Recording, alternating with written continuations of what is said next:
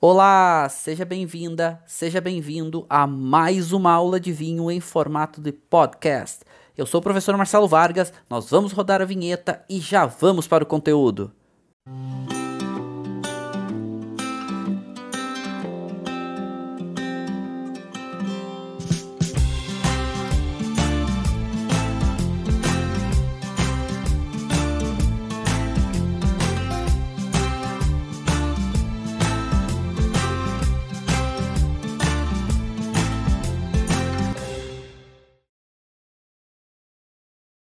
Bom dia, sejam todos muitíssimos bem-vindos a mais uma aula do nosso grupo de estudos e degustação de vinhos. Sou o professor Marcelo Vargas e toda semana temos uma aula aqui sobre vinho, degustação e hoje uma aula muito especial, pois estaremos falando sobre os nossos queridíssimos vinhos da Borgonha. E Borgonha é uma região que realmente merece o nosso carinho, merece a nossa atenção para que a gente comece a entender sobre essas questões, tá bom? Então vamos lá. Vamos por partes aqui, ok? Vamos começar a organizar.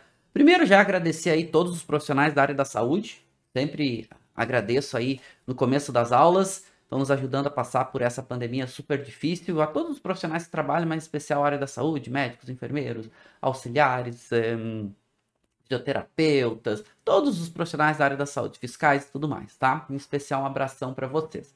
E todos os profissionais que estão trabalhando direto aí e que não pararam mesmo quando a gente precisou entrar em quarentena. Meu beijo mais que especial para vocês. Mas tá, vamos lá. Sim, vou degustar com vocês daqui a pouquinho um vinho, ok? Vou degustar um vinho bem especial com vocês e até fiquei na dúvida se degustava um vinho branco ou um vinho tinto. E aí trouxe dois vinhos para. Enfim, eu acabei escolhendo o branco para a gente degustar, mas vou explicar um pouquinho sobre as questões de rótulo, as questões de referência, localização, região e tudo mais. Então, eu trouxe um Chablis para explicar, que é o vinho que eu vou degustar com vocês, é um Premier Cru que eu gosto muito, né?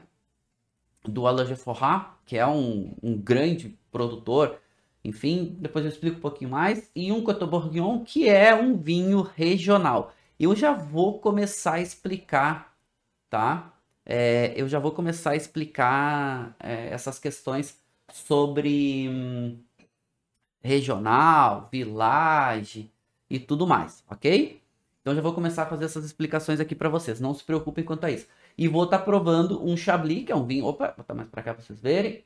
Que é esse Chablis aqui, um Premier Cru e a gente vai começar a entender essas, essas questões de referência. Mas antes da gente entender as apelações, vamos entender um pouquinho algumas questões de terroir como um todo, certo? As questões de terroir como um todo, ok? Que esses são pontos importantes para a gente começar a organizar a Borgonha. Então, papel e caneta na mão e vamos lá começar a entender a nossa queridíssima Borgonha. Vocês vão encontrar, e esse é sempre um ponto importante, né? E são grafias que vão aparecer principalmente nos rótulos, e aí a gente está falando da Borgonha, e, vocês vão encontrar referências, bibliografias e tudo mais, como Borgonha, ok? Essa é a referência que vocês vão encontrar nos rótulos, é a referência que vocês vão encontrar pelo mundo como um todo, tá? Então a gente está falando aqui da Borgonha, ok? Que é referência em francês e tudo mais. É como vai aparecer nos rótulos. E um ponto importante da gente falar da Borgonha é que raramente agora está começando a aparecer as variedades apenas para alguns vinhos regionais, certo? Ou seja, são os vinhos de entrada da Borgonha. De modo geral, o que vocês vão ver escrito nos rótulos é a menção ao local aonde o vinho é produzido. Ok? Essa é uma referência, certo? Bom, vamos lá. É... Dá pra gente começar a pensar a Borgonha como duas uvas principais. Apesar de ter algumas outras uvas que daqui a pouco a gente vai ver que são permitidas. Mas com certeza a gente está falando de duas uvas que são grandes protagonistas aqui, que é a Chardonnay e é a Pinot Noir. Então, de modo geral, ok? De modo geral, o que, que a gente está falando? De hum, vinhos que, quando branco, Chardonnay, quando tinto, Pinot Noir, ok? De modo geral, tá, gente? A gente vai ver que tem outras uvas aí que aparecem, mas essas são protagonistas. E mais do que isso, essas uvas elas nascem na região da Borgonha, elas se desenvolvem na região da Borgonha, ou seja, ela é uma grande referência para o mundo quando a gente fala ela Borgonha, quando a gente fala dessas duas uvas, Pinot Noir e Chardonnay. E mais do que isso, a gente está falando de referência, referência em qualidade, referência em estilos de vinho, mas referência também em preço, tá? Para vocês terem ideia, mais ou menos, um levantamento aí que a gente pode fazer recente dos... Vamos lá, uh, Sightline Search, tá? Que ele tabula os vinhos, tabula os vinhos um, mais caros, tanto quando vão para o mercado quanto em leilões tudo mais. Então, normalmente, dos 10 vinhos mais caros dos levantamentos que eles fazem, normalmente 7, 8 vinhos dos 10 mais caros são da Borgonha. E aí vão aparecer nomes que vocês já têm referência, como famosíssimo Romané Conti, como outros vinhos, ok? Enfim. Então, alguns outros vinhos vão aparecer aí como referência, tá? Então, vamos lá. Vamos avançar para a gente começar a ter algumas informações relevantes aí para começar a entender a Borgonha. Uvas principais, Pinot Noir e Chardonnay. E duas uvas que são comuns nessa região, mas que são, digamos que auxiliares, ok? Que vai ser uma branca chamada Ligoté e uma tinta chamada Gamay, certo? Então aqui são uvas que elas aparecem, mas elas são auxiliares, ok? Elas são auxiliares. Então vamos lá. Uvas principais, Pinot Noir e Chardonnay. A Borgonha, de modo geral, ela tem um clima de influência continental, ou seja, tem uma continentalidade importante. E os seus melhores vinhedos vão estar localizados em encosta, normalmente aí dos seus uh, 200 a 400 metros, com algumas pequenas variações, tem algumas áreas um pouco mais altas e tem áreas com certeza mais baixas, mas estamos falando dos seus melhores. Depois, os melhores vinhedos, eles vão estar em exposição leste, ok? Escrever aqui, leste, certo? Sul e sudeste, ou seja, pegando o sol desde a manhã, certo? E isso é super importante. E, gente, se tem uma referência que a Borgonha traz para o mundo, é o conceito de lugar, terroir, área específica, ok? Área específica, ou seja, terroir, localização, área específica. E se a gente for comparar a Borgonha com Bordeaux, o que, que a gente está falando? A Borgonha é a grande referência para o mundo de área, de terroir, de localização, ou seja, na Borgonha o mais importante é a localização, certo? Localização. Se a gente compara com Bordeaux, em Bordeaux o mais importante é o produtor. Eu não quero ficar trazendo, remetendo muito a Bordeaux, mas essa comparação é muito comum. Ou seja, quando a gente fala de Bordeaux, o mais importante é o produtor. Quando a gente fala da Borgonha, o mais importante é a localização.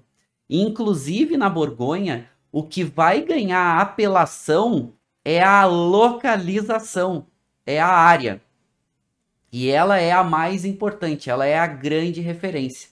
E aonde começa essa referência para a localização? Aonde começa essa referência para terroir? Então lá, Borgonha, terroir, certo? Isso começa lá no ano mais ou menos mil, perto do ano 1100, certo? Mais ou menos no ano 1100. E como é que isso começa? Começa com a Igreja Católica. Na verdade, começa com uma, uma doutrina dentro da Igreja Católica chamada os beneditinos. Os beneditinos, eles têm um dogma, que é o ora et labora, ou seja, orar, jejuar e trabalhar. E aí, eles começam a ficar mais flexíveis, esses beneditinos. E tem o dentro dessa, dessa doutrina, tem alguns que são um pouco mais exigentes, não estão gostando dessa mudança que está acontecendo. Estamos falando lá do ano 1000, né, perto do ano 1100, que são alguns monges um pouco mais, digamos, mais enfáticos. E esses monges acabam saindo e criando uma nova ordem, ainda dentro da Igreja Católica, chamado os monges cistercienses. Por quê? Porque eles vão. Uma das, das primeiras abadias dessa nova ordem é a abadia de Citeaux, que fica na Borgonha, que a gente traduzindo para o Brasil é a abadia de Cister, ok? Traduzindo para o português. Essa abadia de Citeaux, esses monges eles são um pouco mais radicais, ou seja, eles viram, vivem em clausura, focado em trabalhar e orar, ok? E olha aí que interessante. Esse jejuar e esse jejuar, né, orar e trabalhar, eles se direcionam a primeiro a trabalhar e trabalhar e trabalhar e trabalhar tanto que é o a expectativa de vida deles é muito pequena, porque eles trabalham muito. E começam trabalhando carregando pedra, começam trabalhando construindo as abadias, reformando, e daqui a pouco eles começam a direcionar para a agricultura. E aí eles começam a plantar. E uma das coisas que a Igreja Católica permite é o vinho. Então eles começam a, a se direcionar à agricultura e também a algumas culturas, entre elas a, a, cultura da, da videira, da viticultura, porque já era muito presente nessa região, essa região foi de domínio romano, que traz a cultura do vinho, e aí eles começam a desenvolver. Como eles estão dedicados a trabalhar, o que, que eles fazem? Eles começam a explorar áreas diferentes, uvas diferentes. Mas, gente, a gente tá falando isso lá, começa no ano 1100. Ou seja, a Borgonha tem mais de mil anos de pessoas dedicadas a entender o que, que melhor se desenvolve em cada área. Mais de mil anos, então o que, que a gente está falando? A gente está falando aqui de tenta, erra, muda, faz de novo, porque a dedicação dos caras é o trabalho. E isso fez, toda essa influência fez com que eles fossem descobrindo, mesmo de forma empírica, no erra e acerta, as melhores áreas com as melhores que se adaptavam às melhores uvas. Ou seja, eles começam a descobrir e a desenvolver o conceito de terroir. Bom, nessa área aqui tem um pouco mais de inclinação e, e se desenvolveu melhor tal uva. Nessa área tem mais insolação, se desenvolve melhor tal uva. E eles criam o conceito que hoje a gente chama de terroir. Só que o que acontece? A Borgonha é uma região relativamente pequena e ela cria-se uma colcha de retalho de áreas específicas. É o que a gente vai chamar algo, né, que é uma referência, vocês vão ouvir essa referência chamada clima. Ou seja, uma área específica que é consistente pelos seus fatores geográficos daquela área, que pode ser uma área pequena até uma área um pouco maior, e que se adapta melhor a determinada uva. Então, climar, quando vocês ouvem essa referência da Borgonha, é exatamente isso. É uma área específica que tem características geográficas e dentro dessa área tem uma determinada consistência. Essa área vai, gente, vai áreas desde de um vinhedo até áreas um pouco maiores. Só que vocês imaginem essa segmentação. Então, esses climar começaram a ganhar nomes. Então lá, ah, o climado Marcelo, ah, o climado fulano, e posso já trazer para Borgonha. Ah, o clima chamado Chambertin, ah, o clima chamado Vujot, o clima, ou seja, começaram a ganhar nomes específicos. E olha que legal. Ou seja, todo esse trabalho fez com que a região da Borgonha se tornasse uma grande colcha de retalhos. Então vocês estão vendo essa foto e hoje essa região é patrimônio reconhecido da Unesco o que vocês estão vendo nessa foto é exatamente isso. Então a gente tem aqui um vinhedo, daqui a pouco a gente tem aqui um outro vinhedo, tem aqui né, a divisão, ó, dá para ver aqui, ó. Aqui um outro vinhedo, Daqui a pouco tu tem aqui um outro vinhedo e essas áreas são os chamados climar. Alguns desses climar começam a ficar tão famosos pelos seus nomes que quando a França vai reorganizar suas apelações, algumas dessas áreas são tão, tão, tão valorizadas que ganham uma apelação única, uma apelação exclusiva. Outras não, outras acabam tendo dentro de uma área um pouco maior. Que é isso que a gente vai começar a entender também daqui a pouco. Ou seja, e esse é um ponto importante, tá, gente? A produção da Borgonha, de modo geral. Não é todo vinho da Borgonha que tem alta qualidade, tá? Ponto importante. Mas, de modo geral, a produção da Borgonha é com menor volume e maior qualidade. Certo? Todo vinho da Borgonha é bom? Não. Mas todo vinho da Borgonha é caro. Podem ter certeza. Os melhores são mais caros ainda. Ok? Isso é uma referência. Claro que eu vou trazer algumas dicas aqui para vocês, para vocês tentarem encontrar alguns vinhos interessantes menos caros, mas eles são caros. Mas vamos entender primeiro os fatores de terroir macro e aí a gente vai entrando em áreas mais específicas. Então a gente está falando da França. A França tem uma área importante de influência marítima, tem uma área importante de influência mediterrânea e tem uma área importante de influência continental, com continentalidade a gente está falando da Borgonha. Então a Borgonha, gente, ela pega áreas um pouco mais para o norte, próximos aqui ao Loire e próximo a Champagne, e depois uma área um pouco maior que vai mais ou menos aqui de Dijon até La Lyon, mais ou menos, certo? Mas o que, que a gente está falando? Aqui onde vocês estão vendo marcadinho em rosa. Então toda essa área, deixa eu até dar uma limpada aqui, fica mais fácil de vocês entenderem. Toda essa área aqui da Borgonha é uma área que tem influência continental, ou seja, continentalidade. Invernos muito frios, verões muito quentes, mas os verões não são tão chuvosos, ou seja, para o amadurecimento da uva é muito adequado. A chuva concentra um pouco mais no inverno, até um pouquinho mais na primavera, mas no amadurecimento da uva vai um pouco melhor. Mas, ou seja, não tem uma influência tão grande do oceano, nem do aqui da nossa cadeia do Mediterrâneo, certo? Então, uma influência importante é, continental.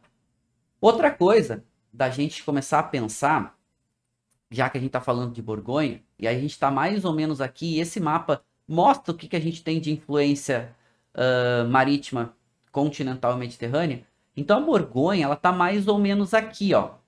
Tá? Vamos pegar aqui mais ou menos aqui a nossa Borgonha, tá?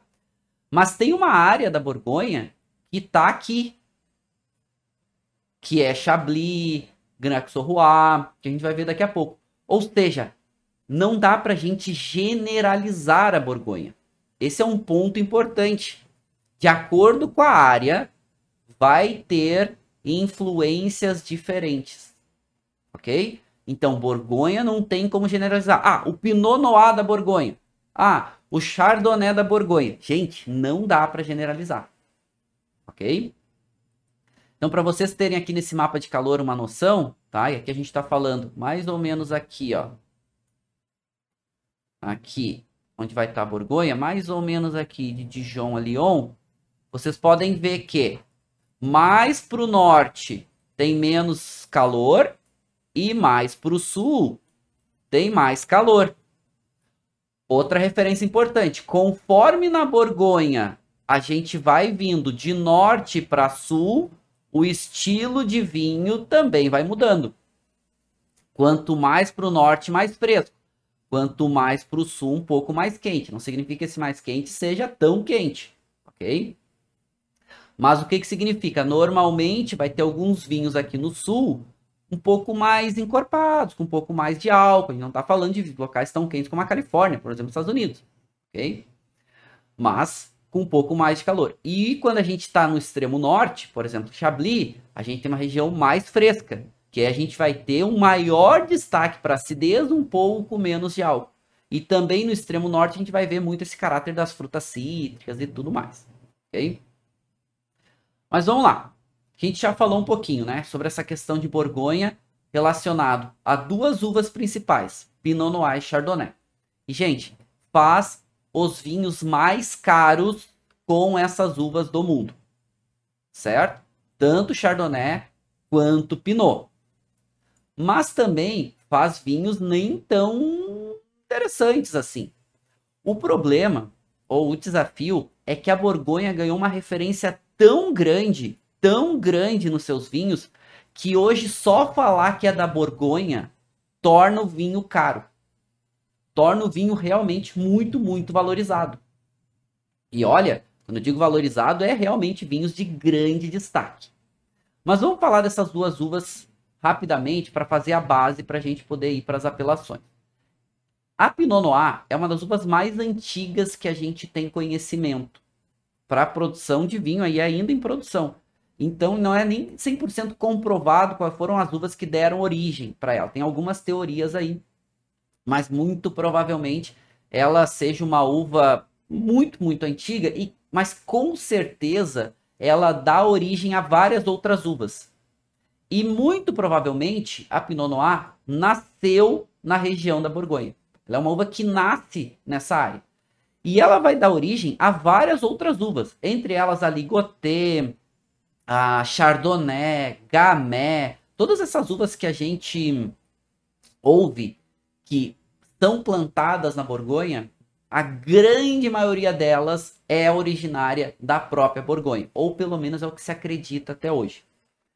Mas a gente falou que duas uvas são protagonistas, que é Chardonnay e Pinot. E aqui a gente consegue ver o quanto essas uvas significam para Borgonha. Tá? Esse é um dado bem atual do Comitê de Borgonha, dizendo o seguinte: Chardonnay representa mais de 50% dos vinhos da Borgonha. E Pinot Noir, quase 40%. Então a gente está falando aí de mais de 90% de todo o vinho produzido na Borgonha entre Pinot Noir e Chardonnay. Certo? Outras uvas aparecem, lembra que eu falei para vocês? Algumas auxiliares, a Ligoté, que é uma uva que alguns produtores têm dado destaque, inclusive tem uma apelação regional que é exclusiva para essa uva, e a Gamé. Inclusive a Gamé, ela é uma uva que ela se adapta melhor a solos graníticos, a outra composição de solo que vai começar a aparecer um pouco mais na parte sul da Borgonha. E aí, não à toa, que depois do, no sul da Borgonha a gente vai ter o Beaujolais, depois do Beaujolais a gente já vai ter o Vale do Rhône. O Vale do Rhône é famoso, né, principalmente do Rhône Norte, pelos seus, seus solos com presença de granito e tudo mais. Então a Gamay adora solo granítico, ok? Quando a gente fala nas principais áreas de Pinot Noir e de Chardonnay na Borgonha, eles adoram, essas duas uvas, é, elas, né? As uvas adoram solos argilo-calcários. Ou solo calcário, ou solo de marga. Marga é uma mistura de um solo argiloso com presença de calcário. Então essas uvas elas adoram, que é mais comum no norte e no centro da Borgonha. Mas vamos começar a organizar. O é importante a gente partir aqui. Pinot Noir e Chardonnay são uvas destacadas, mas existem outras uvas e até algumas outras uvas que aparecem aqui. Inclusive, eu não vou falar hoje, não é destaque da aula de hoje, vai ser destaque de uma aula um pouco mais para frente sobre uh, o Cremant de Bourgogne. Né?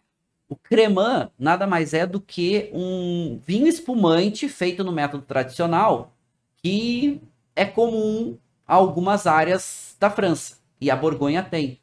Mas é uma produção relativamente pequena versus os vinhos tranquilos. A Pinot Noir, ela tende a fazer vinhos com um pouco menos de cor, um pouco menos de tanino e um caráter de acidez destacado. Certo?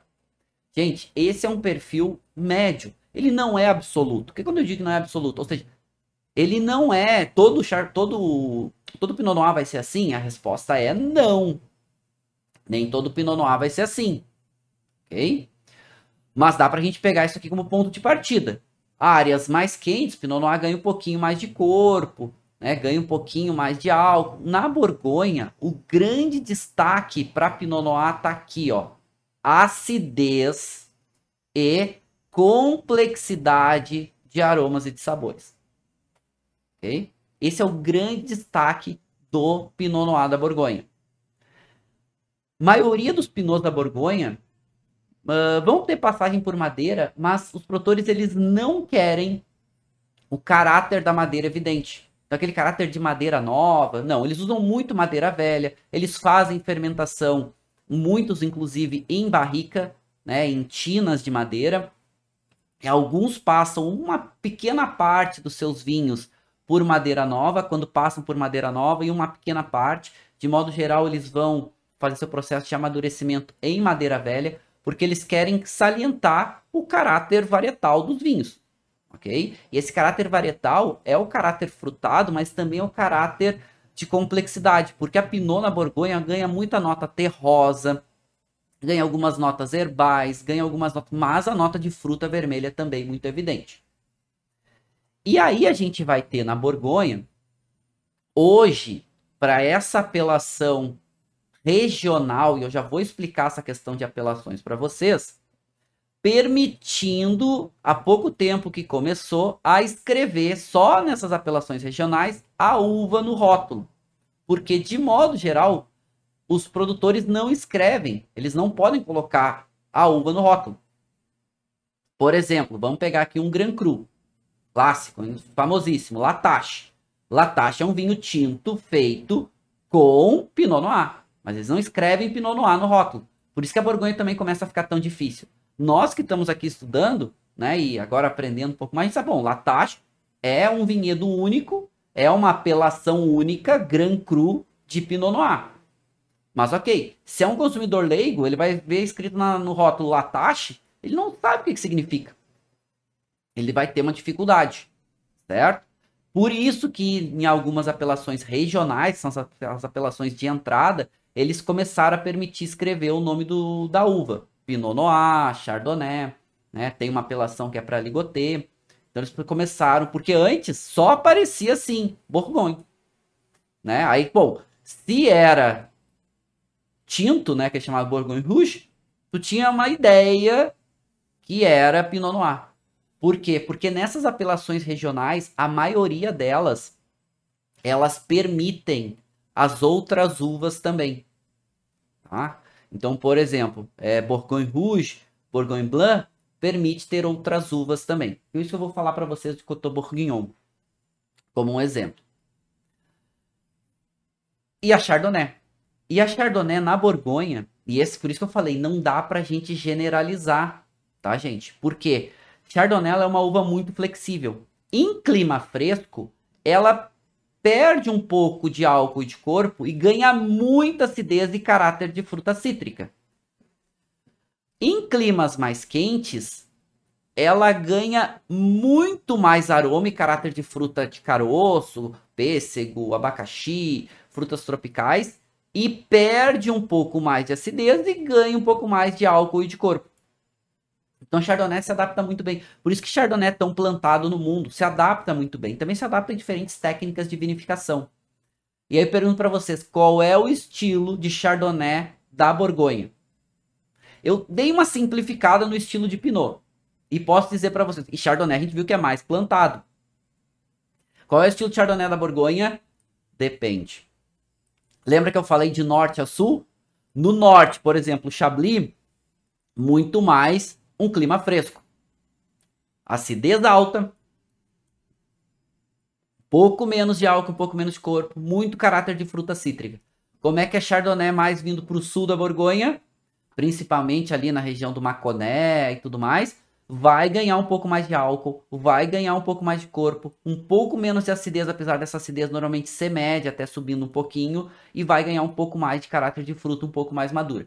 Claro, é Borgonha, mesmo no Maconé, a gente não está falando de regiões extremamente quentes como a gente vai ter na, na, na Califórnia, Estados Unidos, que vai fazer um Chardonnay ainda mais alcoólico, mais intenso, tudo mais. Mas a Borgonha tem uma diversidade de Chardonnay bastante grande, tá bom? E Chardonnay, gente, de novo, aquilo que eu estava falando para vocês, agora nas apelações regionais começou a permitir escrever no rótulo, antes não permitia, mas também as principais apelações não aparece escrito Chardonnay. Vai aparecer o nome da apelação, o nome do climat e muitos desses climats ganharam apelações próprias. Tem um tem uma um documentário que é muito legal. Quando vocês tiverem a oportunidade de assistir, assistam. Eu não sei aonde que está em cartaz. Aliás, a última vez que eu tinha procurado, eu só tinha achado foi na Apple Store para assistir. Eu assisti há muito tempo atrás no Netflix, mas não tem mais, tá? É um documentário muito legal que conta um pouco sobre a Borgonha. Que é esse documentário que vocês estão vendo aqui, ó. É, é, é, muito bacana, se chama Um Ano da Borgonha em português, né? É, A Year in Burgundy em, em inglês, e, mas é muito legal. Esse, é, é, é, é, mais comum vocês acharem como A Year in Burgundy, porque, hum, né, eu acho que aí, aí tem legendas em português, porque em português eu nunca, eu nunca consegui ver, tá? Mas é, vocês vão achar em alguns catálogos aí internacionais. E esse, opa, aqui, esse documentário é muito bacana, porque ele conta exatamente o, a história de um negociante passando um ano inteiro na Borgonha. Um ano inteiro porque é, eu não vou entrar em pormenores para vocês assistirem, porque é muito legal. Mas é, ele conta a safra inteira, um ano inteiro, tudo que acontece entre as safras, a produção, a venda e o trabalho extremamente importante dos negociantes. Quem são os negociantes? Como hoje é muito fragmentado toda os vinhedos e produção da Borgonha, e assim, gente, para vocês terem ideia, tá? A Borgonha tem 84 apelações geográficas. Isso representa mais ou menos 25% de todas as apelações francesas. Olha só, olha a diferença. 25, quase 25% de todas as apelações francesas, as áreas demarcadas, indicações geográficas da França, estão na Borgonha. Mas sabe quanto que significa a produção da Borgonha em volume versus toda a França? Algo em torno de 5%. Ou seja, a Borgonha tem muitas apelações, mas o seu volume é muito menor. E olha, 5% é jogando alto, porque vai depender muito da safra outros. Normalmente fica aí algo em torno de 4, às vezes 3% do volume de vinho francês vindo da Borgonha. Mas tem 25% de todas as apelações. Ou seja, o que, que eu estou dizendo para vocês? Tem apelações que são muito pequenas, que são muito especiais, que são muito exclusivas. Por isso também o preço tão alto. E uma das coisas que perguntam é: ah, então significa que o vinho da Borgonha, todo vinho tem alta qualidade? Não. Não. Tem muito vinho de entrada que não é tão interessante. Mas com o nome Borgonha acaba alavancando. Então assista quando vocês puderem assistir. Opa, aqui. Quando vocês puderem assistir esse documentário, A Year in Burgundy, assistam que é muito legal. Em português, um ano na Borgonha. Tá? Vale muito a pena. É muito, muito bacana. Agora voltando especificamente aqui para nossa aula, então tem apelações que só aparece o nome. Mas normalmente, gente, normalmente as apelações são normalmente, principalmente as apelações de maior qualidade, principalmente as apelações Premier Cru e principalmente as apelações Grand Cru, normalmente são para uma uva exclusiva. E aqui já há uma ideia para vocês, tá? Apelação Grand Cru, maior qualidade, só Chardonnay e Pinot Noir. Certo?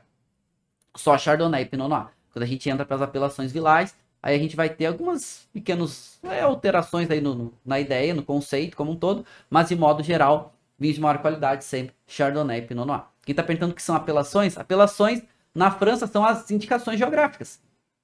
E indicações geográficas no Brasil a gente chama de IP e DO. Na Itália chama de DOC e DOC-G. Na França se chama de AOC, apelações geográficas. São apelações, apelações de origem geográfica. Né? Na, na, na França, na verdade, AOC é apelação de origem controlée, ou seja, apelações de origens controladas. Cada país tem a sua regra, sua indicação geográfica. Na França chama de apelações, né? Apelações geográficas. Na verdade, AOC. Então, na Borgonha tem muitas apelações, certo? Uh, o pessoal tá falando, a Adriana falou, disse que achou o documentário na Amazon, na Amazon Prime, tá? Então dá para alugar um ano na Borgonha na Amazon Prime. Vale a pena vocês assistirem, que é muito legal. Tem um outro, tem um livro também que é muito legal, quando vocês puderem assistir, é, puderem assistir, puderem comprar, e se eu não estou enganado, ele tem online, que é um livro muito legal. Deixa eu ver aqui, ó é um dos poucos livros que eu ainda tenho, que eu tenho físico. Hoje a maioria dos meus livros são digitais, né? Tudo, tudo dentro do Kindle ou livro digital. é esse livro aqui, ó. Esse livro também é bem bacana, tá? Que é a história do Romané Conti, que conta uh, um caso muito bacana, mas conta também um pouco do, do Romané Conti, dos vinhedos, como eles lidam com os vinhedos e tudo mais, que é com certeza hoje um dos vinhos mais cultuados né? Uma das vinícolas mais cultuadas do mundo, uma das vinícolas mais cultuadas do mundo. É, é muito bacana. Quando vocês tiverem a oportunidade, comprem, porque é muito legal, tá? Estão perguntando aqui, ó. A história do Romané Conti, que conta, inclusive, daqui a pouco eu falo um pouquinho mais, não vou entrar no livro como um todo, mas conta a história uh, de uma um, tentativa de suborno, suborno, né? De, uh, de resgate, enfim, que hum, dos vinhedos do Romané Conti, tá? Ou seja, eles ameaçam envenenar os vinhedos e para isso tinha que pagar um resgate, tinha que pagar lá um, um valor para eles não envenenarem os vinhedos. Porque, gente, os vinhedos da Borgonha, eles não são fechados, eles são abertos. Os vinhedos mais valorizados do mundo são abertos, né? Tu, tu entra lá, tu anda no meio dos vinhedos.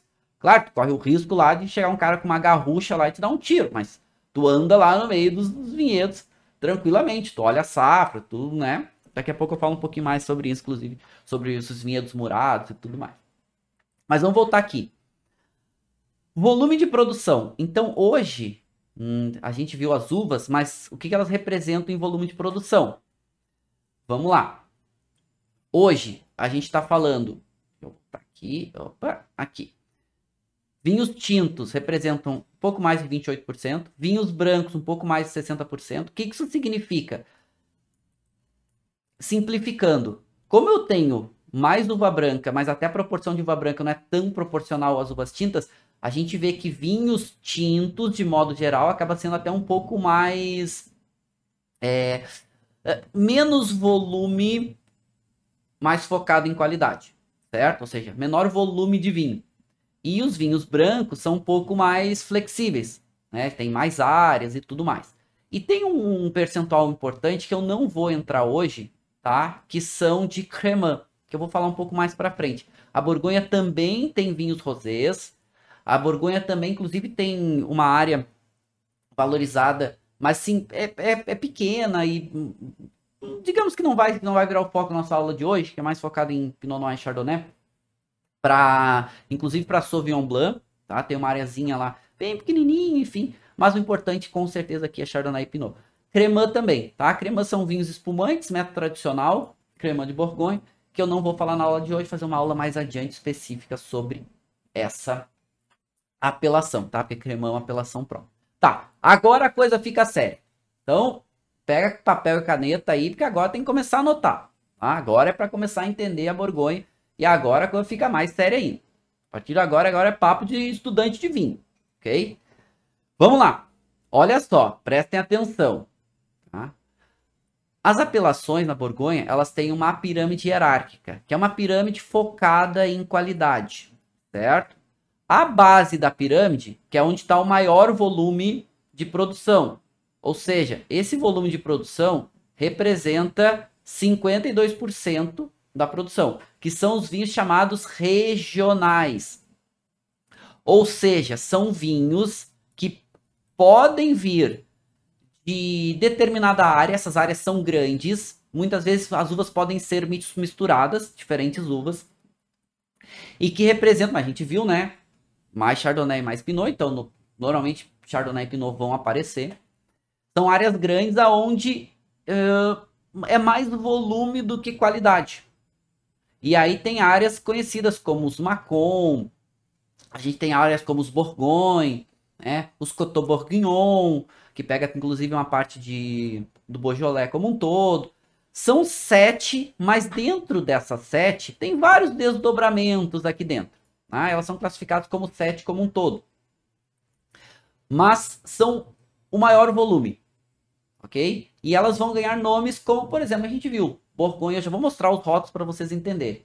Né? Elas vão ser Coteau Bourguignon, né? os Borgonha como um todos. Beleza. Tem áreas, tirando então essas áreas aqui, porque essas áreas regionais, essas apelações regionais, elas...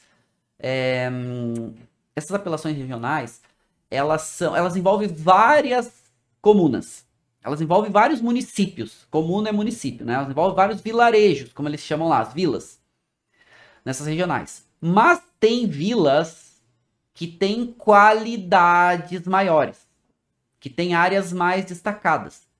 E aí ganham apelações específicas. E desses são 44 vilarejos, que são os chamados village.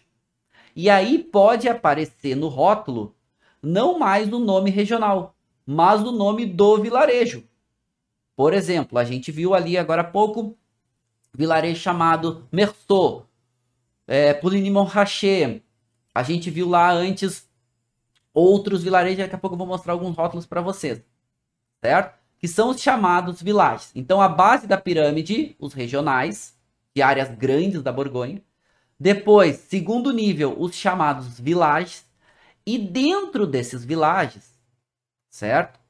Que estão aqui na classificação village, a gente tem climar, que são destacados, que tem uma qualidade maior. Porque vamos pegar, se a gente tem uma classificação village, é uma vila inteira que está ali dentro.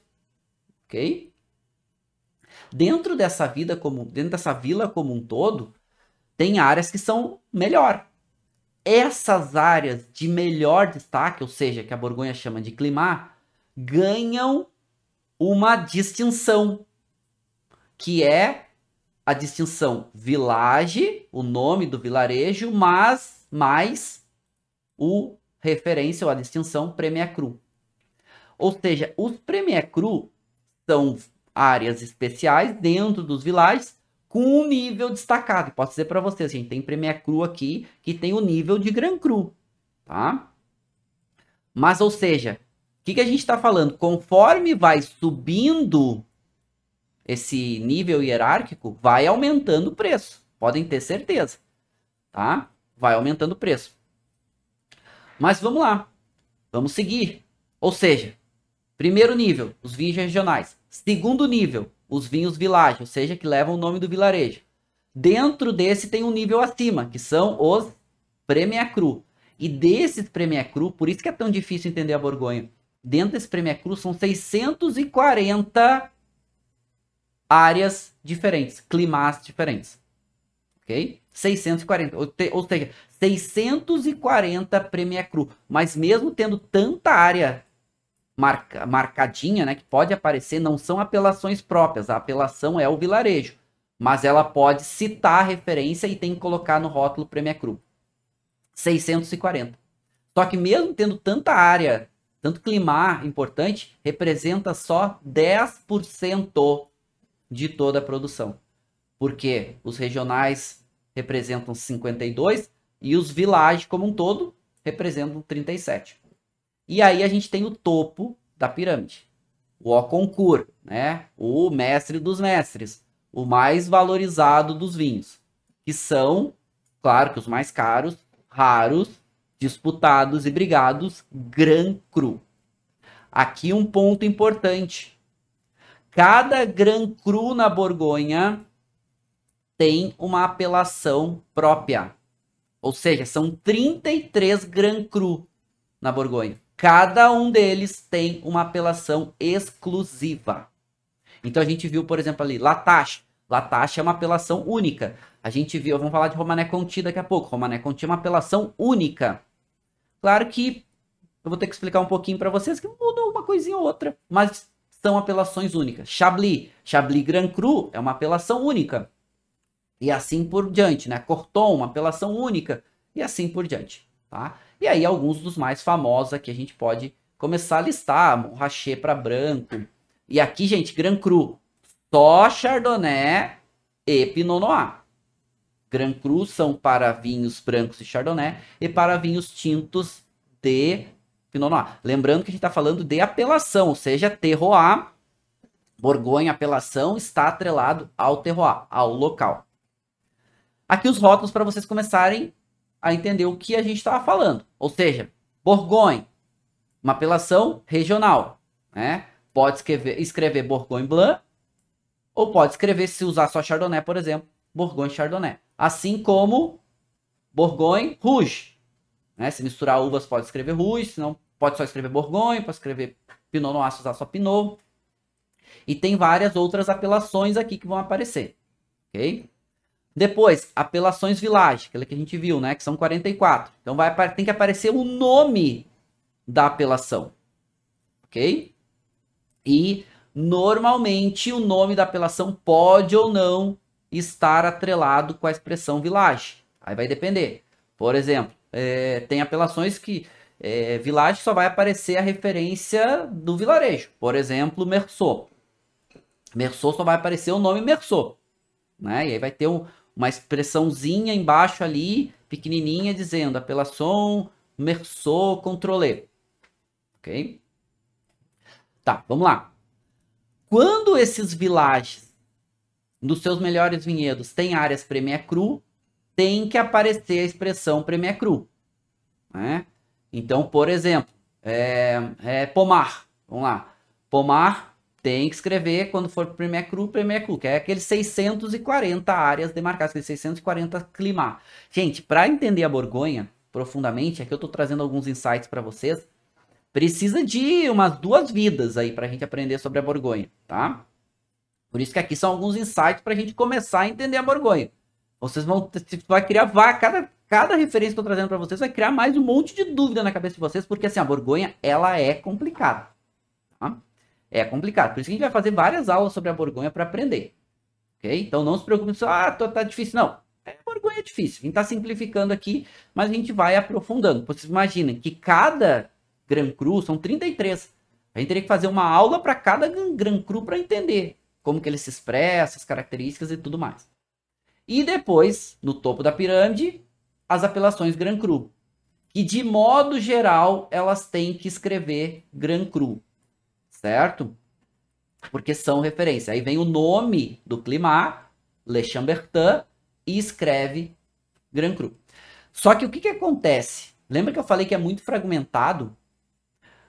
É, com a, a, a questão hierárquica da, da, da França como um todo, principalmente depois do Código Napoleônico, que começa a ter uma divisão muito, muito distinta das áreas, cada herança que existia que, que acontecia? Fragmentava a área, que tinha que dividir entre herdeiros, estado e tudo mais. E isso fez com que as áreas, as propriedades começarem a, começaram, começaram a ficar muito fragmentadas. Então, por exemplo, um vinhedo tem vários donos. Um dos vinhedos mais valorizados da Borgonha, para vocês terem ideia, é Richebourg. Richebourg fica é um vinhedo muito valorizado para Pinot Noir. Faz alguns é um Grand Cru mas tem mais de uma dezena de proprietários, numa área de um hectare, pouco mais de um hectare. Aí vocês imaginem quanta gente dona, só que é muito valorizado, né? Faz vinhos que vão para o mercado aí a 20 mil reais, 30 mil reais e mais caros ainda, são vinhos muito, muito caros. Então, com vários donos. Aí vocês imaginem, por isso que entram os negociantes. Os negociantes, eles, por exemplo, podem pegar isso, não tô, Richbor é só um exemplo, tá? Os negociantes, eles entram eles podem comprar uvas de vários pequenos produtores para conseguir ter uma consistência maior e para ter um volume um pouco maior. Porque você imagina se cada um, eu tenho uma parcelinha de um vinhedo. Se eu vou pegar minha parcela, vou vinificar e tudo mais, daqui a pouco eu não encho uma barrica. Certo? Por isso que os negociantes são importantes. Eles vão lá e vão pegando essas referências aí de, de comprando uvas e daqui a pouco consegue ser um pouco mais consistente, é um pouco mais de garrafas e tudo mais. É muito fragmentado, tá? Então os negociantes são muito importantes.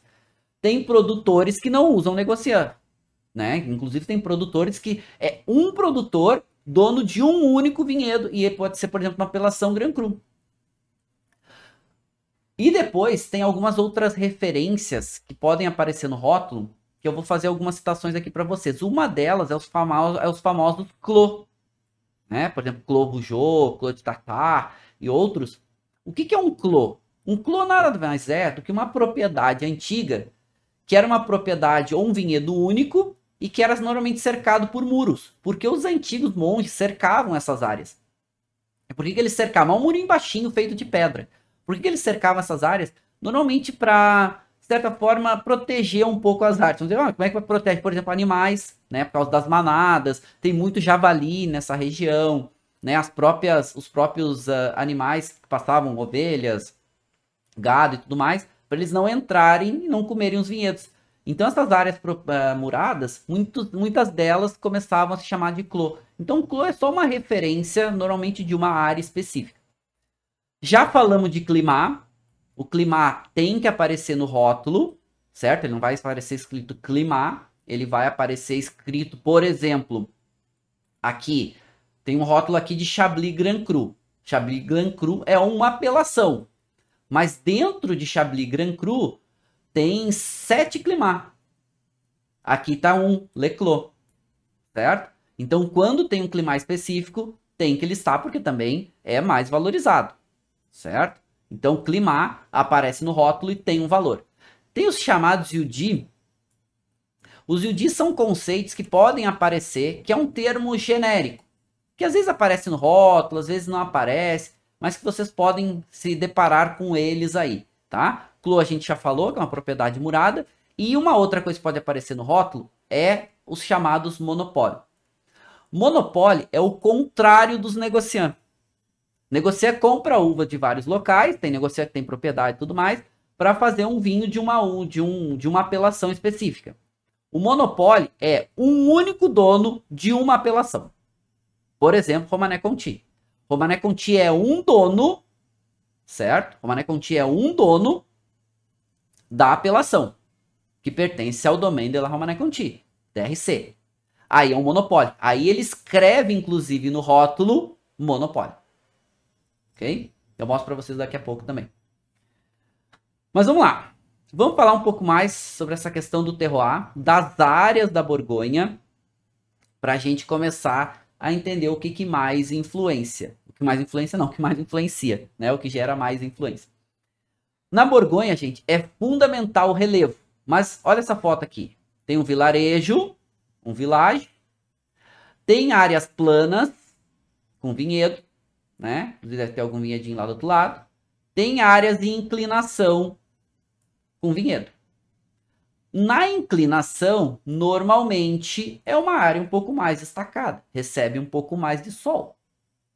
Ok? Que é aqui. Vamos pegar aqui para a gente pegar uma referência. Tá? Vamos, vamos transformar aquela foto que a gente estava vendo nessa, nessa ilustração aqui. O vilarejo, áreas planas, áreas em relevo. As áreas em relevo na Borgonha, ou seja, os Grand Cru, os Premier Cru, eles estão quase todos, na sua grande maioria, eles estão em inclinação. Por quê? E essas inclinações, ou seja, os melhores vinhedos da Borgonha, estão em inclinação com exposição, ou seja, de frente para o leste e de frente para o sul-sudeste. Por quê? Porque é a melhor exposição solar. E conforme vai modificando essa exposição, o nível de qualidade da uva, de modo geral, vai caindo. Então, os Gran Cru, eles estão, a sua maioria, no meio desses vinhedos de inclinação ou nos, nos vinhedos, na metade da inclinação. Normalmente na parte superior a gente vai ter um Premier Cru, na parte inferior da colina a gente vai ter Premier Cru e na parte plana a gente vai ter uma parte que vai pertencer aos vilages e outras partes que vão pertencer aos regionais. Por que, que a parte plana é menos valorizada? Primeiro, exposição solar, ok? A exposição solar favorece uma melhor maturação da uva quando ele está em inclinação. A uva fica mais exposta ao sol, pega mais sol, ajuda no amadurecimento. E também, gente, a gente tem a composição de solo e o aproveitamento da chuva. Ok? Que está aqui, ó. Aqui para vocês verem, ó. Aqui um, um, um clássico exemplo Aonde a gente tem normalmente no topo dessa colina a gente tem uma florestinha preservada, tá? Não pode, ela, ela é inclusive muitas vezes fechada e proibida de entrar, tá? Preservada. E aqui a gente vai ter nas inclinações dos vinhedos. Normalmente, então, os vinhedos Gran Cru nessa parte central, Premier Cru em cima, Premier Cru no sopé. E na parte plana, os vilais e os regionais. Por que, que na parte plana tem menor qualidade? Vamos pegar aqui. Solos. Então aqui é a inclinação, tá? O que, que a gente tem? Na parte superior, a florestinha preservada. O solo, gente, ele tende a sofrer um processo de erosão. Essa erosão vai se deslocando de cima para baixo. O que, que a gente tem na camada mais superior do solo? Normalmente a matéria orgânica. A matéria orgânica vai se concentrando nas partes mais planas. Ou seja, a parte mais plana é mais, tem mais matéria orgânica, a videira é mais produtiva e aí diminui um pouco a qualidade. Esse é um ponto. Outro ponto. Chuva. Como é que acontece com a chuva? A chuva cai, certo? De cima para baixo e vai molhando os vinhedos. Só que por causa dessa inclinação, a chuva também vai no solo sendo deslocada de cima para baixo.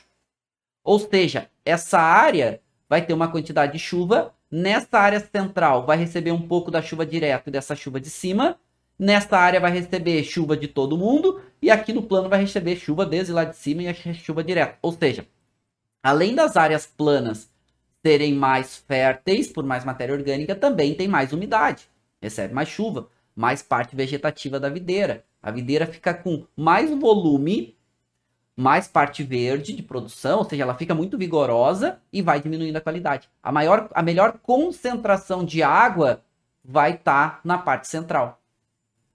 E fora a composição de solo, porque as camadas de solo também vão mudando.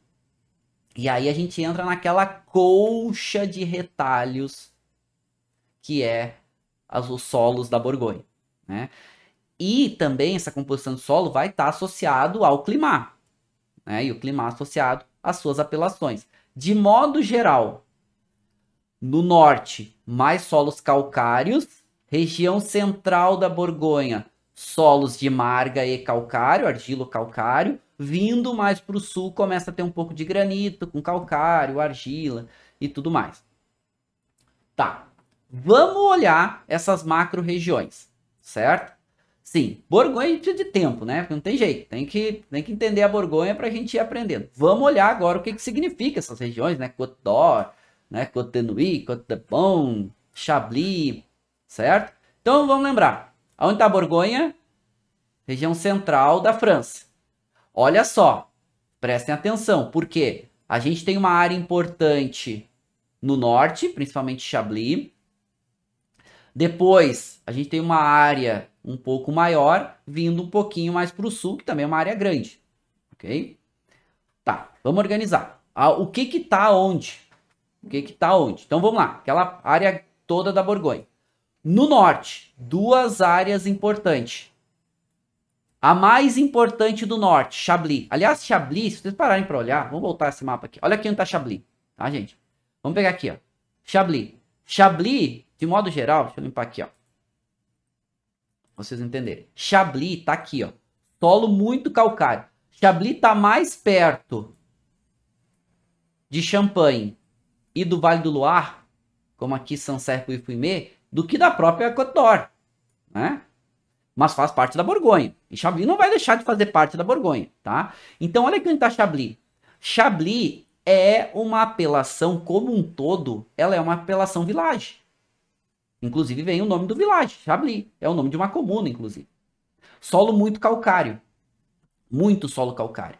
Depois a gente vai ter aqui Gran Xorois e a gente vai ter próprio é, Chantilly, mas não, não vai ser tanta, né? Não vai ser tão significativo. No norte, o mais importante, com certeza, é Chablis. Então vamos lá, aqui, tá? Vamos pegar aqui de novo. Aqui marcadinho colorido para ficar um pouco mais fácil. Tá? E aqui a gente vai ter um pouco mais segmentado para a gente entender. No extremo norte, Chablis e Grand Xorois. Chablis é o mais importante. Depois a gente vai ter um pouco mais, uh, para região um pouquinho mais para o norte central, mais perto de Champagne, a gente vai ter Chantilly Noir. Chantilly Noir, hum, enfim. Não é tão. É, aqui tem um volume muito grande de cremã. Vinhos tranquilos não são os mais valorizados. Com certeza do norte a gente está falando, o maior destaque vai estar para Chablis. Quando a gente. E Chablis, gente, ponto importante, tá? Chablis somente vinho branco de Chardonnay. Ok? Somente vinho branco de Chardonnay. Quando a gente vai descendo, Chablis, então ó, anotem aí, o que, que é importante? Chablis, muito importante. Depois, muito importante, Côte de Nuit, Côte de Bon. Ou seja, o, as três áreas mais importantes da Borgonha: Chablis, Côte de Nuit, Côte de Bon. Segundo nível de importância nas áreas da Borgonha: Côte Chalonnaise e o Mâconnais. Ok? Terceiro nível de importância nos níveis da Borgonha, né? A gente vai ter Chantilly-Loire, importante, uh, e depois a gente vai ter Grand Axorrois, certo? Anotaram os três mais importantes? Isso é importante, tá? Então vamos lá. Chablis, Côte de Nuit e Côte de Bon. Esses são o topo do topo do topo. E aqui no mapa, tá? O mapa oficial, inclusive da região da Borgonha, claro que está separado por áreas, vai estar tá separado aqui a Côte de Nuit, a Côte de Bon, depois a Côte Chalonnaise, depois o Mâconnais, ok? Aqui Chablis, que está um pouco mais lá para o norte, né? Para o noroeste como um todo. Beleza, vamos avançar, vamos entender um pouquinho. Se Chablis é importante, vamos entender um pouquinho de Chablis. Tá? Eu vi que vocês estão falando sobre o hospício de Bonn e outras referências. Vamos, vamos entender um pouquinho. Chablis, tá lá no norte. Chablis, gente, é uma apelação village, ok? De modo geral, Chablis não tem apelação regional, certo? Apesar de uma partezinha dos vinhedos poder pegar ali. Mas ok, Chablis é uma, uma apelação village muito, muito valorizado. Só para vinhos brancos, só para Chardonnay. Então, nos rótulos pode aparecer ah, o nome Village. Inclusive, eles inventaram o chamado Petit Chablis. Petit Chablis é a menor qualidade desse Village, que é as áreas mais planas. É aquelas áreas mais férteis que a gente viu. Depois, nas áreas em volta do Village, um pouquinho maior qualidade, vai só chamar Chablis. Os melhores vinhedos vão ser classificados como Premier Cru. E aí, gente, esses vinhedos Premier Cru são climates específicos que vão ganhar nomes. Então, todo Premier Cru de Chablis vai ter um nome específico para ele. Certo? Se o produtor misturar uvas de diferentes Premier Cru, ele vai ter que chamar só de Premier Cru. Mas se ele usar de um vinhedo exclusivo, de um climat que normalmente eles usam, porque valoriza mais, ele vai chamar de Chablis Premier Cru e vai botar o nome do, do, vai botar o nome desse, desse Premier Cru. Como, por exemplo, aqui, ó. Berrois. Certo? Berrois é o vinho que eu vou provar com vocês. Deixa eu até trazer para cá. Vamos trazer aqui para para vocês verem, ó. É o Chablis que eu vou provar com vocês. Olha aqui, ó. Olha o nome do climat aqui. Ele é um Premier Cru e ele bota o nome do climat. Berrois. Ok? Essa é a referência. Se só tivesse, se não tivesse o Premier Cru, se só tivesse o Chablis, ele seria um village. Premier Cru é um village com vinhedos de melhor qualidade. Ok? Já vou provar com vocês, tá? Sim, já vou provar. Tá, vamos voltar aqui para a apresentação. Dentro dessa apelação village, então a gente tem os Premier Cru e tem uma área que é uma inclinação de melhor qualidade dentro de Chablis, que são os Grand Cru. Na verdade, é uma apelação Grand Cru que também tem alguns climates diferentes aqui dentro que pode aparecer no rótulo o nome do clima, certo? São sete diferentes que tem aqui dentro. Mas vai aparecer Chablis Grand Cru e pode colocar o nome do, do clima, como Bougros e outros, ok? Melhor qualidade, maior preço. Chablis, gente, então, vinho branco, Chardonnay, acidez alta, muito caráter de fruta cítrica, claro, que vai aumentando o nível de qualidade de acordo também com a pirâmide hierárquica. Premier Cru vai ter um pouco mais de concentração, mas sempre, solo muito rico em calcário, muito calcário. Aqui era um fundo de, de oceano antigamente, ficou muito fóssil marinho, né? O famoso o solo quimeridiano, solo calcário, muito, muito valorizado. Chablis é caro, Grand Cru mais caro, Premier Cru um pouco menos caro, Chablis como um todo um pouco menos caro, Petit Chablis um pouco menos caro. Mas Chablis como um todo é caro, tá? Vinho branco, Chardonnay, né? Esse caráter de fruta cítrica um pouco mais presente. Aqui para vocês verem, né? Chablis Grand Cru, com seu, o seu clima específico. Depois aqui alguns Premier Cru. Premier Cru pode aparecer escrito por extenso e assim, tá? Como Premier. E aqui o Petit Chablis, né? Eu trouxe o Petit Chablis aqui pra gente lembrar dele. Lembrando que o Petit Chablis é a menor qualidade dos vinhos de Chablis, desse vilar. Certo.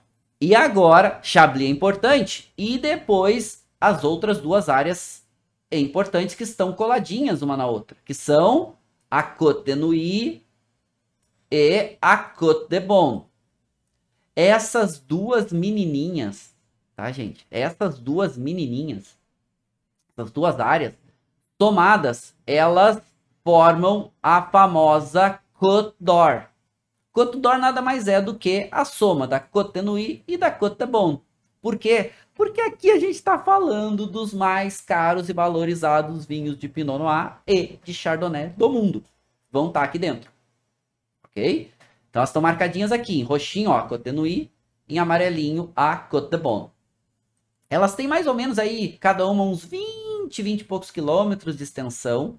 Vários pequenos vilarejos. E se chama a soma das duas de Côte d'Or porque a gente vai ter as inclinações acontecendo aqui e uma tradução de Cotor seria como encosta dourada, encosta de ouro. Por quê? Pela valorização dos seus vinhos. Ok? Valorização dos seus vinhos. Caros, muito caros. De novo, seguindo a pirâmide hierárquica e tudo mais. Vamos começar, e assim, ó. Dica de ouro do prof. Marcelo Vargas. Tá? Se Chablis a gente sabe que é só. Se Chablis a gente sabe que é só Chardonnay, Aqui nas duas, na Côte e na Côte a gente tem Chardonnay e Pinot. Mas os melhores Pinots estão na Côte e os melhores Chardonnays estão na Côte de Bon. Ok? Para começar a separar. Olha a dica. Ok? Vamos começar pela Côte de Nuit. Ou vamos seguir pela Côte de Nuit. E aqui esse mapa, vocês podem ver que está marcado aqui para vocês aonde tem vinhedo regional, aonde tem vinhedo village, aonde tem vinhedo Premier Cru e aonde tem vinhedo Gran Cru. E olhem o Gran Cru aqui aonde tá. Olha como a gente tem Gran Cru aqui na Nuit. Não é à toa, meninos e meninas, que na Nuit a gente tem os vinhos Gran Cru de Pinot mais valorizados do mundo, como Chambertin, como Echezot, Latache, Richborn, Romané Conti, Romané Saint Vivant e outros. Então a gente tem aqui os vinhos tintos de Pinot mais valorizados do mundo. Muito, muito, muito caros. Qual é a dica para vocês aqui? Gente, ir para vinho Gran Cru aqui é muito caro. Então, qual é a dica? Vejam os vinhos pelo vilarejo e comprem os vinhos Village ou os vinhos Village Premier Cru dos vilarejos. Porque normalmente tem uma qualidade interessante e um vinho menos caro. Porque aqui vocês estão vendo os vilarejos marcados. Então, por exemplo, a gente tem um vilarejo chamado Gevrey Chambertin. Dentro desse vilarejo tem uma apelação Grand Cru chamado Chambertin e outras. Mas dentro do vilarejo Gevrey Chambertin, a gente vai ter áreas que é só Village, que vai ter o nome Chevet Chambertin, e a gente vai ter áreas Premier Cru em Chevet Chambertin. Então aproveitem os Village e os Premier Cru que são menos caros. Aliás, para vocês saberem, tá? Esses vinhedos eles são tão valorizados, por exemplo, Chambertin é um vinhedo Grand Cru tão, tão, tão valorizado para Pinot Noir que a, a, a comuna o vilarejo, que se chamava Chevré, adicionou no nome do vilarejo o nome do vinhedo e começou a se chamar Chevré Chambertin. Porque o, vinhedo Chambertin era tão famoso, tão valorizado, que ele adicionou no nome. Por quê? Porque daí todo mundo que está em volta, que não é o Gran Cru, Le Chambertin, por exemplo, se aproveita do nome. Então, eu sou um vinhedo, eu sou um produtor village. Aí, como é que é o nome do, do teu village? Ah, é Chambertin. Aí o consumidor, ah, Chambertin, Chambertin, eu sei, que é, eu sei que é bom e tudo mais. Foi uma sacada de marketing mais antiga, mas funciona até hoje. Ok? E funciona. E isso aconteceu com outros lugares. Flegé Echezot. Echezot é um vinhedo famosíssimo. Ok? E a, a comuna de Flegé adicionou o nome do vinhedo no nome. Vosne Romané. Tem um vinhedo chamado Romané Conti, que é famosíssimo. Adicionou o nome da, na comuna de Vos, adicionou o nome Romané. Ok? E assim por diante. Então, isso também foi uma jogada de marketing muito utilizada aqui na Côte, na, na Côte d'Or como um todo, Côte e Côte Bon, como uma estratégia de valorização de algumas áreas, porque tinha né, realmente uma relevância muito grande. Mas vamos pegar aqui, ó, vamos, vamos dar um exemplo, tá? Eu falei, teria que estudar muito aqui para entender cada uma dessas áreas. Vamos pegar aqui, ó, uma área de Gran Cru famosa, em volta da comune, em volta do village, né, comuna, Vosne Romané. Vou abrir aqui para vocês. Olha aqui, uma comuna pequena, a gente deu um zoom aqui. Olha o que são. Então, onde a gente tem vermelho, vinhedo Gran Cru. Aonde a gente tem laranja, vinhedo Premier Cru. Aonde está amarelinho, os vinhedos Village. E aonde está mais cinzinha, pode ter vinhedo, mas aí vai ser apelação regional. Tá? Olha só. Por isso que essa região é tão valorizada também. Né? Por isso que a Nuit também é tão valorizada. Porque os vinhedos aqui estão em costas realmente muito, muito valorizados. É um vinhedo lá do outro. Richborn, aqui ó, que é a marcaçãozinha de Richborn. E aqui a gente tem mais de uma dezena de produtores que são donos. Muitos vinificam por conta, tá? Mas, por exemplo, La Romané Conti, tá aqui, ó, do ladinho de Richborn. E, gente, aqui os vinhedos são tudo abertos. No máximo tem um murinho. Visitar essa região é muito legal, tá? Muito, muito legal, vale a pena. Só que assim, tu não visita a cantina. Gente, para visitar a Borgonha, tem que se programar, tá? Tem umas vinícolas que são um pouco mais... A vinícola na, na Borgonha de Montreal se chama Domain. Tá? Algumas são mais receptivas, as mais famosas não são, algumas são só vinhedos. Richborn aqui é só vinhedo. Né? Romané Conti, a vinícola está pertinho do vinhedo, mas Richborn aqui não tem vinícola. Tá? Mas são Grand Cru, então vocês estão vendo vermelho, são Grand Cru. Latache, La Grand Rue, né? Romané Saint Vivant. Então a gente tem aqui alguns dos Grand Crus tintos mais valorizados, tá? Minha dica para vocês, vão nos Premier Cru e nos Village, que são menos caros. Tá? os villages aqui, todos os, os, os Premier Cru, todos vão ter nome. Tá? Todos vão ser marcados nos seus climas aqui. Mas aqui só um para vocês terem ideia. Cada um, e assim, gente, cada Grand Cru é uma apelação única. Então, para estudar Richborn, teria que ter uma aula só para Richborn. Né? Vai estudar Latache, tem que ter uma aula só para Latache. Para conseguir entender um pouco melhor. Então, por exemplo, Romané Conti, tá aqui, ó ok? Famosíssimo, um menino, o Bam Bam dos Bambambans. Ele é um monopólio. Olha o que ele faz aqui. Ele escreve que ele é um único dono. Só tem um produtor que é dono desse vinhedo, dessa apelação. Ok? E aí ele ganha uma apelação própria, que é um Gran Cru, mas como ele é um monopólio, como ele é tão absoluto, ele nem escreve Gran Cru no rótulo. Ele só escreve, não, ele é Romané Conti. Certo? É o Romané Conti. Assim como Latache. É outro vinhedo do ladinho ali que tem. Também é o monopólio Romané Conti. Olha só. Olha aqui Latache que a gente falou, né? Aqui, ó. Latache tá aqui, ó. Do ladinho, pertinho dos vinhedos Romané Conti. Também é um monopólio, tá? Outros não, por exemplo, Corton. E aqui, ó, o produtor, tá aqui, ó. O produtor é Domaine de la Romané Conti. E ele pode produzir vários vinhos diferentes, todo o mesmo produtor que tem vinhedos em áreas diferentes. Tem Echezot, Corton, Richborn e outros, tá? Mas é o nome do produtor. Vamos descer um pouquinho mais. Se a gente estava na Côte de Nuit, com seus pinós famosíssimos, a gente desce para Côte de Bon, aonde a gente tem algum dos chardonnays mais emblemáticos e famosos também. Então também, a Côte de Bon, com vários dos seus vilages aqui, seus vilarejos, muitos e assim, para vocês terem ideia, tá? Na Cotenui, a gente tem um único, um único Gran Cru branco. Aqui na Cotebon, a gente tem um único Gran Cru tinto. Os outros são todos brancos. Chardonnay aqui é grande protagonista. Quem é esse menino aqui, que é o Gran Cru tinto, na Cotebon, vai estar tá aqui a Lacus Corton, um, uma apelação chamada Corton. Aliás, essa apelação ela divide. Uma parte dela é para Pinot, Grand Cru, chamada Corton, e a gente vai ter uma outra parte que é para Chardonnay, Grand Cru, chamado Corton Charlemagne. Né? Ela divide aqui dois Grand Crus. E tem dois outros tintos interessantes aqui.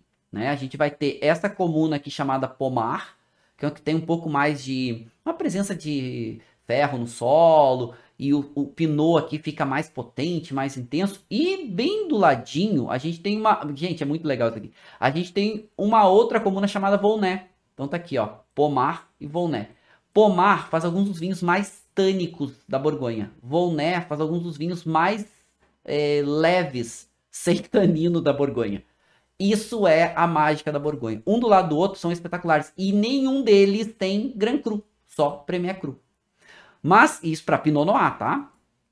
Mas os grandes protagonistas aqui são os brancos. Por exemplo, nas comunas de Meursault e principalmente os Montrachet. Nas comunas de Pouilly Montrachet, Chastagne Montrachet. Já daqui, vocês já aprenderam, né? O que, que, é isso? Tem um vinhedo Grand Cru branco chamado Montrachet, famosíssimo. A comuna de Pouilly foi lá e adicionou o nome, né? Assim como a comuna de Sachane foi lá e adicionou o nome Montrachet aqui para se aproveitar desses vinhos famosíssimos aqui. Ok? Sim. Descendo um pouco mais, saindo, ou indo mais para o sul, saindo aqui da Côte de e da Côte de Bon, a gente chega em duas áreas que tem melhor custo-benefício. Certo? Né? Já vou responder algumas perguntas de vocês aqui interessantes. Né? Perguntando se o pomar seria um pinot com um pouco mais de corpo. É um pouco mais de estrutura não necessariamente encorpado, mas um pouco mais tânico, um pouco mais de evolução, um pouco mais de textura, tá? Duas áreas para vocês, que aqui vai as dicas do prof para algumas áreas de, de Pinot e Chardonnay menos caros. Ou seja, não é barato, é menos caro. Que duas áreas são essas? A famosa Côte Chalonnaise, que é um, falei para vocês, né? Se tem as mais famosas, Chablis, Cotenu e Cotebon, tem depois umas que são um pouco menos famosas, mas também tem sua fama ali, no segundo nível. Cote Chalonese e o Maconé. Então vamos lá. Cote Chalonese produz bastante vinho tinto, bastante vinho branco e bastante vinho cremant, espumante. Dica para vocês aqui da Cote Chalonese. Tem quatro áreas village: Rouly, Mercuré, Rivry e Montreuil, certo? Dessas quatro vilagens que tem aqui, então só tem quatro vilagens aqui dentro. Procurem os vinhos de Pinot dessas quatro vilagens aqui, que normalmente entregam uma boa qualidade. E aí, porque são vilagens, e também tem Premier Cru. Não tem Grand Cru nem na Côte Chalonnaise e nem no Maconé. Não tem Grand Cru. Só tem apelação regional Village e Premier Cru, certo? Mas aqui, dica, Côte Chalonnaise, procurem Pinot, Village ou Premier Cru dessas quatro, desses quatro villages aqui. No Maconé, como a gente já está mais para o sul, o que se destaca são os vinhos de Chardonnay, com um pouco mais de corpo, um pouco mais de álcool, um pouco mais de estrutura, um pouco mais de volume. Ok? Então, quando a gente vai para essas duas áreas, e depois a gente vai ter o Beaujolais, que é tema para outra aula, ok? A gente vai encontrar aqui. E prestem atenção em duas referências village importantes aqui no Maconé. Uma chamada Puy Fuissé e outra chamada Saint Verran, ok? Que até trago aqui para vocês, tá? Aqui vão dividir Côte Chalonnaise procurem, vão, procurem os seus, seus villages, principalmente com Pinot, e aqui no Maconé, procurem os Chardonnays que tenham essas referências, Puy, Puissé ou Saint Verran, certo? Essas duas aqui são Chardonnays com um pouquinho mais de volume, um pouquinho mais concentrado, são villages também, tá? Então aqui dá uma, uma referência bacana aí para vocês né? Mas lembrando que aqui o Chardonnay já é um pouquinho mais. Uh, não chega a ser aquele caráter de. Não é amadeirado, mas pode parecer um pouquinho mais de madeira.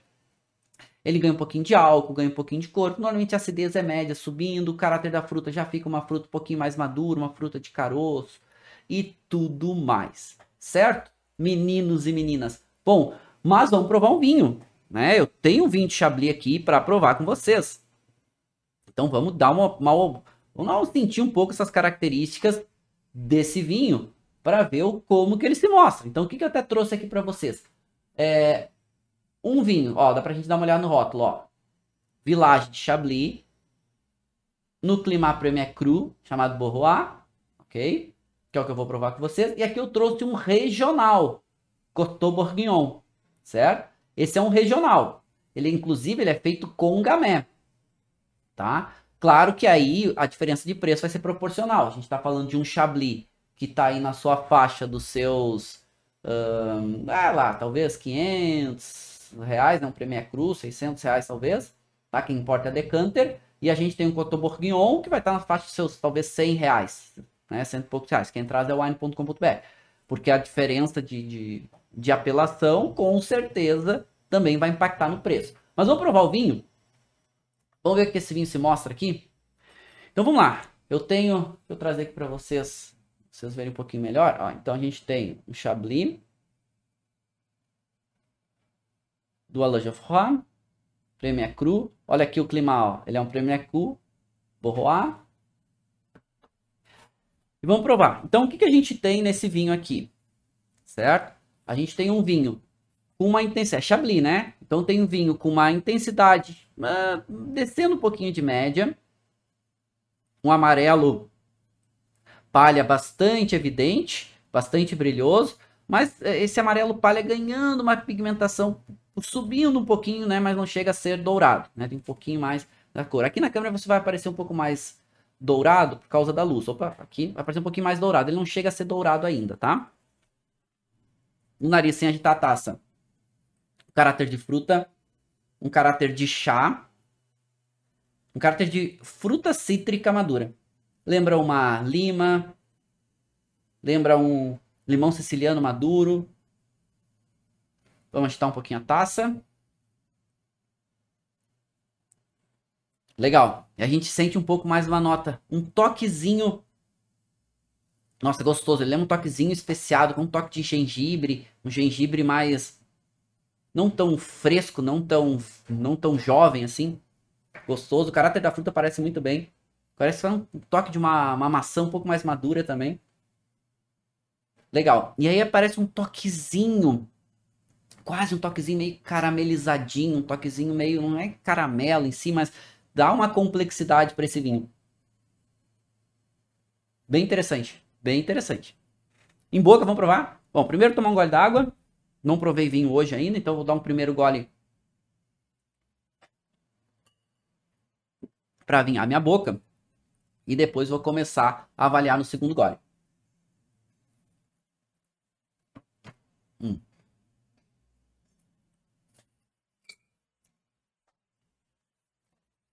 Já dá para sentir em boca é diferente. Caráter diferente do vinho. Tá? Já dá para sentir. É diferente do nariz, principalmente no perfil de aromas. Vamos lá.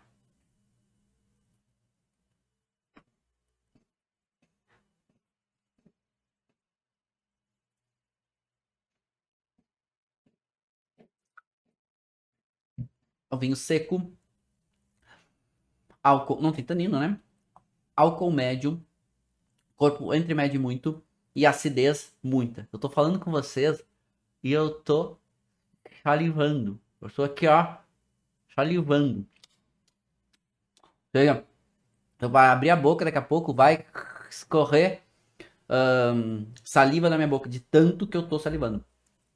Chama atenção. E o caráter em boca, gente, o que chama atenção nesse vinho são alguns fatores. Primeiro, caráter em boca de sabor. O sabor um pouco mais cítrico do que em nariz, né? Não chega a ser aquela maçã verde, mas é um, um limão siciliano.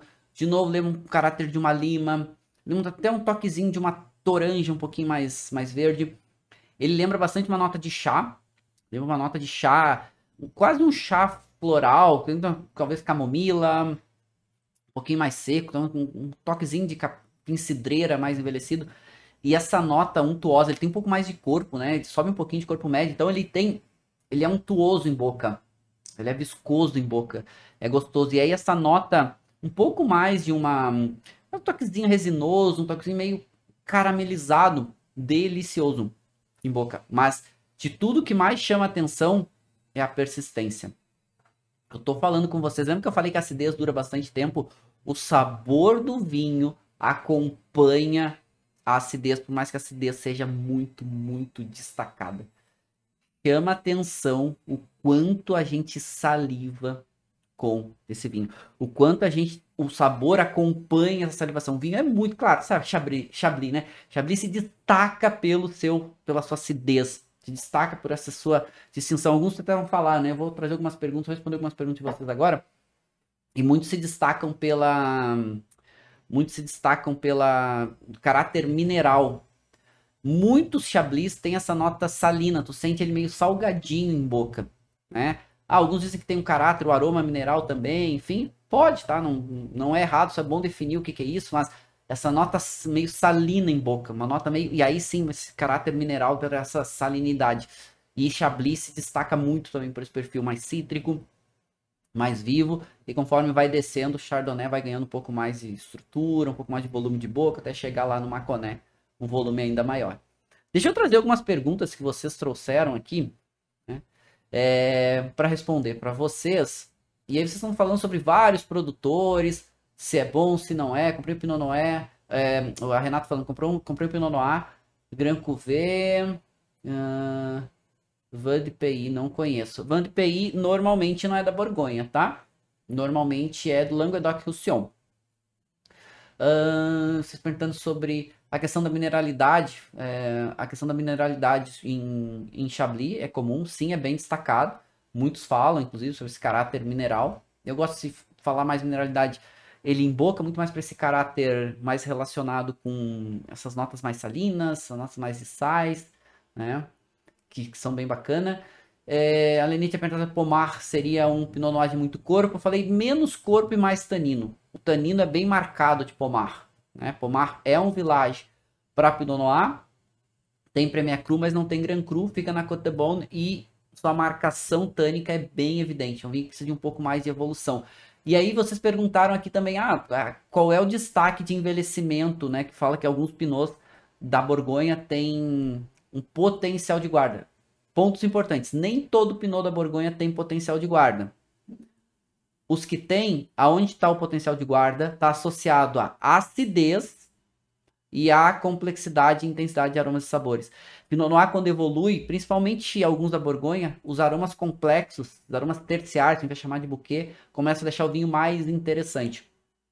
Começa a aparecer notas terrosas, notas de cogumelo, de suboá, notas de carne curada, notas mais complexas e no caráter da fruta aparecendo também, mas não tão destacado sobre outras características. Tem um outro fator, tem alguns vinhos de Pinot Noir, ali principalmente na Côte Nuit, que os produtores se orgulham de falar que com a evolução, os seus vinhos, o tanino dos vinhos deles é, ficam mais adocicados, deixa o vinho mais adocicado. A gente sabe que tanino é adstringente e amargo. Com o passar do tempo, o tanino fica hum, muito amargo. Quando cria borra, a borra do vinho é a mistura, é a ligação do tanino com as antocianinas, com a cor. Por isso que o vinho vai perdendo cor, perdendo tanino no passar do tempo, vai criando a borra. A borra não tem problema de consumir ela, só que qual é a questão ruim? Além da textura, o caráter amargo. Borra de vinho tinto é amargo pra caramba. Por isso que a gente separa. Muitos dos Pinot Noirs da Cotenui se se orgulham, se vangloriam porque a borra do vinho é adocicada. E posso dizer para vocês que algumas são. Então os vinhos envelhecem, ficam um pouquinho mais, digamos com um toquezinho mais adocicado tá? Não significa que o vinho fique doce, tá? Mas não é amargo como outras. Então, uh, meus amigos, questões da Borgonha, tá? Borgonha, a gente não vai conseguir compreender, provar cientificamente tudo sobre ela. E, inclusive, valeria, né? Uh, inclusive, valeria uh, uma aula para cada apelação Gran Cru da Borgonha, assim como cada área, por exemplo, Cotenui, eu vou fazer mais para frente para vocês áreas para a gente ir aprofundando, porque daí tem muito que a gente aprofundar sobre a Borgonha. Uma pergunta que chegou da Vanessa, professora, a florestinha no alto da colina é uma área de proteção ambiental na, naquelas coluninhas da Borgonha? Sim, são áreas protegidas e muito protegidas, tá? Inclusive, a maioria delas não pode nem entrar. De vez em quando, quando começa a ter muito javali e os javalis começam a destruir os vinhedos, eles permitem a caça. Mas é protegida sim e não pode mexer, inclusive, tá? É, o Rodrigo perguntando, Chablis Grand Cru é uma apelação única, mas tem os climas. Exatamente isso, tá? É, Chablis Grand Cru é uma apelação chamada Chablis, Chablis Grand Cru, uma apelação, e pode marcar os climas diferentes, sete climas que tem, ok?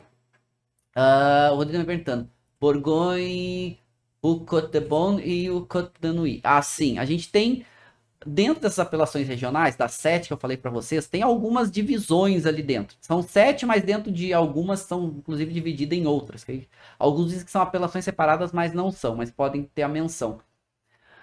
Lembra que eu falei que as colinas com exposição leste são as de melhor qualidade? E aí tem no meio dos vinhedos, normalmente Gran Cru, na parte inferior Premier Cru, na parte superior Gran Cru. Tá aí o outro lado da colina, Marcelo o outro lado da colina tem uma apelação regional, principalmente ali na Cotenui e na Côte Bons, que eles chamam ou Cotenui e ou Côte Bons.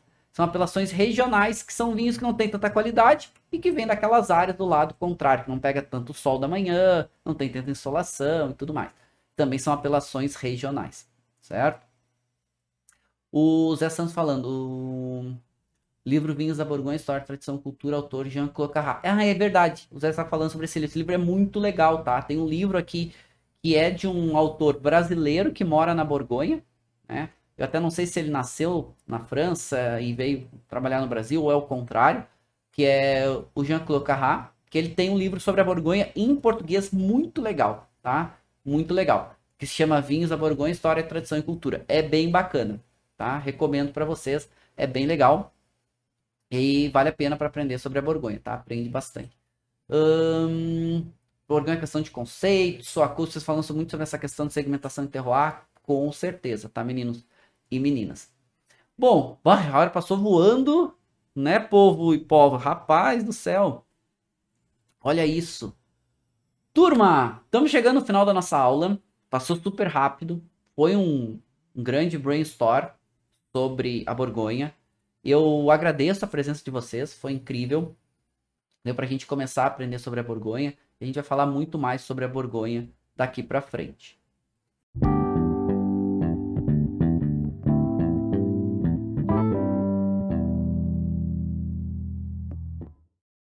Você acabou de ouvir uma aula de vinhos do professor Marcelo Vargas, em formato de podcast. Para mais conteúdos, dicas e materiais sobre a bebida, acesse o site www.marcelovargas.org. Um forte abraço e até o próximo encontro.